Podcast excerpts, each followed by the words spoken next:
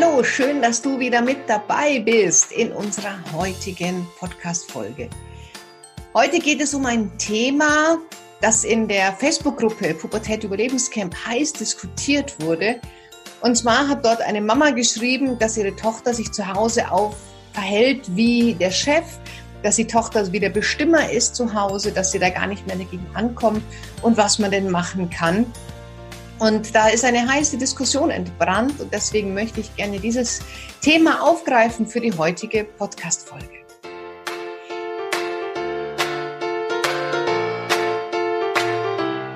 Herzlich willkommen beim Pubertät Überlebenstraining Podcast, dem Podcast für alle Eltern mit Kindern ab 10 Jahren.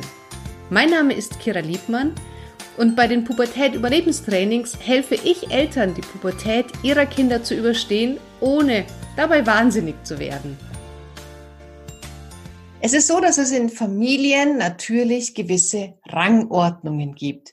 Und bei den Rangordnungen, wenn die Kinder klein sind, sind oben die Eltern und unten die Kinder. Es ist einfach so. Ja? Wir Eltern, wir sind verpflichtet, unsere Kinder zu beschützen. Wir sind verpflichtet, unseren Kindern zu zeigen, wo es im Leben lang geht, wo der Hase läuft. Ähm, wir können auch nicht alles mit unseren Kindern, wenn sie kleiner sind, ausdiskutieren auf Augenhöhe.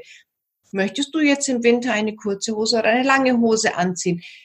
Es regnet draußen. Du kannst jetzt nicht im Kleidchen gehen. Überleg dir das nochmal, ob das wirklich was für dich ist. Funktioniert nicht. Ich weiß, manche machen das.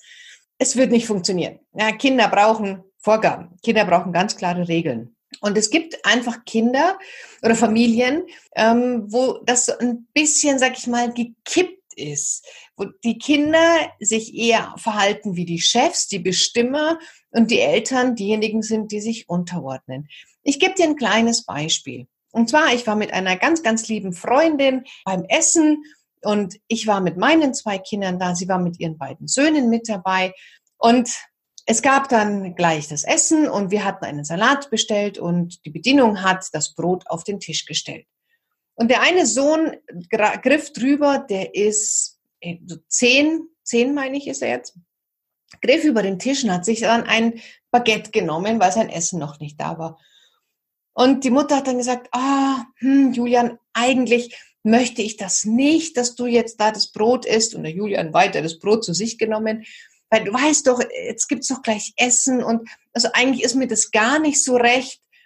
Und ich habe mir das angehört und ich konnte da nicht anders wie sagen, hallo, wenn du etwas willst, dass dein Kind tut oder nicht tut, dann musst du das ganz klar sagen. Weil nur weil man sagt, ah, ich möchte das nicht, dass du das nimmst, das ist für das Kind keine Handlungsaufforderung. Das Kind kann damit überhaupt nichts anfangen. Ja, die Mama möchte nicht, dass ich mir das nehme. Es interessiert ja das Kind einen Scheiß. Sind wir doch mal ehrlich. Welches Kind reagiert denn, wenn man sagt, oh Schatz, ich möchte das aber nicht? Keins. Wenn es ein Brot will, will es ein Brot, ob es dir gefällt oder nicht. Und da brauchen Kinder ganz klare Ansagen. So, das heißt, du lässt dir dann von deinem Kind so ein bisschen die Butter vom Brot nehmen. Und das zieht sich ja später weiter. Und nur weil das Kind dann 11, 12, 13, 15 wird, änderst du ja nicht auf einmal und sagst, so, bisher konnte ich dir nicht klar sagen, was ich will und was ich nicht will, wo die Grenzen sind. Und jetzt fange ich damit an. Und das sind dann oft die Familien, wo die Kinder oder in denen die Kinder anfangen zu bestimmen, anfangen in die Rolle der Eltern zu schlüpfen, ah, weil sie sich nach Grenzen sehnen. Kinder, Jugendliche brauchen ganz klare Grenzen. Die müssen wissen, wie weit darf ich gehen und wie weit nicht. Und wenn sie diese Grenzen nicht bekommen, neigen manche Kinder dazu, in die Rolle des Elternteils zu schlüpfen und das zu vertauschen und dann selber diese Grenzen den anderen vorzugeben, die sie sich eigentlich für sich selber wünschen. Ich hoffe, du kannst verstehen und du kannst folgen, was ich meine. Das heißt, wenn du also ein Kind zu Hause hast, was sehr bestimmend ist, was sehr dominant ist, was dir vorgibt, was zu tun und was nicht zu tun ist, dann guck erst mal, wie reagiere ich denn aber? Wie ist denn mein Part in dem Ganzen? Weil es gibt immer zwei Seiten. Der eine, der macht und der andere, der zulässt. Und vielleicht sehnst du dir auch nach Grenzen, nach Regeln und benutzt in Anführungsstrichen dein Kind dazu, um deine eigenen Wunsch nach Struktur und Klarheit nachzukommen, statt dass du selber aktiv tust. Oder du lässt dich von deinem Kind dominieren, weil du zu schwach bist zu sagen Nein, weil du vielleicht auf Angst hast vor Ablehnung, weil du sagst, oh, mein Kind ist eh so stark, ich kann das nicht, weil du Angst hast vor Diskussion, weil du es leid bist, danach irgendwie der Buhmann zu sein. Irgendeinen Grund wird es haben. Und da schau erstmal auf dich.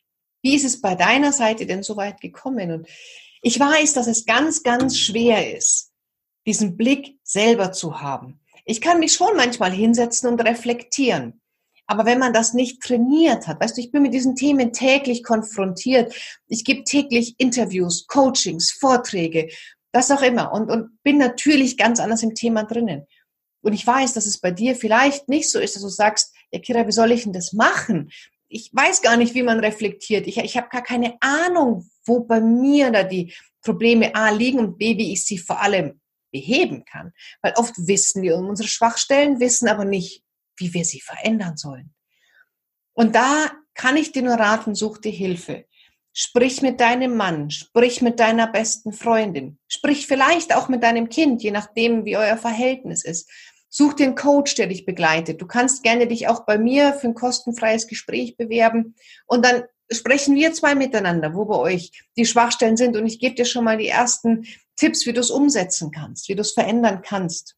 Und da einfach dir von außen Input holen, von außen Hilfe, weil oft selber ist man da so gefangen. Das merkt man oft überhaupt gar nicht. Ich gebe dir mal ein kleines Beispiel aus meiner Familie, wie, wie das so bei uns zum Beispiel läuft. Also es geht jetzt gar nicht hier groß um ein Kinderthema, sondern die Situation war folgendes. Wir, wir haben einen Kachelofen und mein Mann hat den Kachelofen angemacht und hat dann mit dumm, bescheuert, gar nicht nachmachen, mit dem Grillanzünder in den Kachelofen so das, auf das Holz gespritzt und es hat eine kleine Stichflamme draus, draußen gegeben. Zum Glück war keins der Kinder neben ihm gestanden. Und ich war furchtbar wütend, weil ich gesagt habe, ey, sag mal, das kannst du doch nicht machen. Ähm, du kannst dein Gesicht verbrennen, du kannst deine Haare anzünden, das kann ein Kind verbrennen, die schauen sich das an. Also ich war wahnsinnig aufgebracht und wütend, wie er so einen Schwachsinn im Haus machen kann oder generell machen kann. Das weiß doch jedes Kind, dass man nicht auf dem Feuer und zum flüssigen Grillanzünder geht. Und mein Mann, ähm, ja, jetzt stell dich nicht so an, war ja keiner da, ist ja nicht so schlimm. Und ist dann ins Büro gegangen und ich hinterher und die Tür geknallt und gesagt, hey, das kannst du dich machen und ähm, das ist doch total bescheuert und habe mich da aufgeregt. Und er irgendwann, jetzt hör mal auf, hier auf der Sache rumzureiten. Und ja, wenn ich das machen würde, also weißt du, wie sie halt so eine blöde Situation entsteht. Und irgendwann bin ich dann wieder wütend gegangen und saß dann im Wohnzimmer und habe mir dann überlegt, okay, stopp, stopp, stopp, stopp. Um was ging es eigentlich? Es ging irgendwann nicht mehr um die Stichflamme. Na, da sagt man einmal, was man denkt, der andere sagt, ja, okay, Schatz, du hast recht und fertig. Mir ging es in dem Moment darum, dass ich das Gefühl hatte, mein Mann nimmt mich nicht ernst.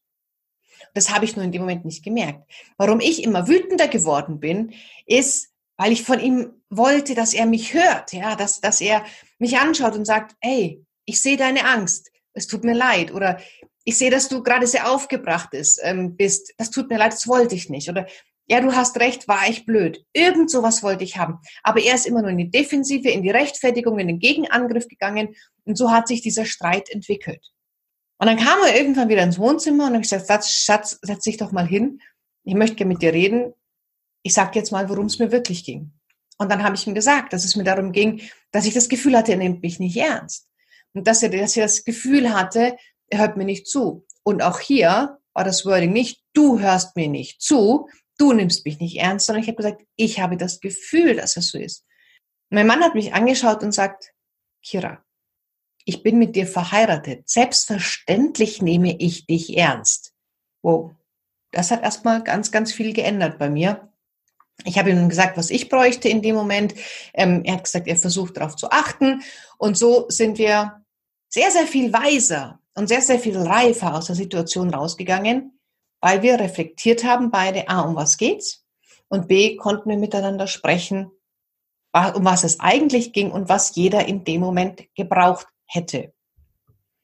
Was ich dir damit eigentlich mit dieser Geschichte sagen möchte, ist, Reflektieren kann man lernen. Reflektieren kann man auch üben. Man kann immer wieder sich hinsetzen und ganz, ganz scheißen ehrlich zu sich selber sein. Um was geht es mir eigentlich gerade wirklich?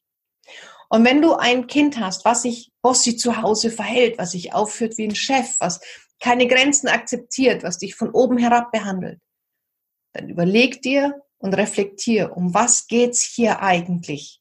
Ja, was ist eigentlich hier unser Brennpunkt? Wo brauchen wir wirklich Hilfe? Ist es wirklich das, was mein Kind gerade gesagt hat oder brennt es an ganz anderen Ecken?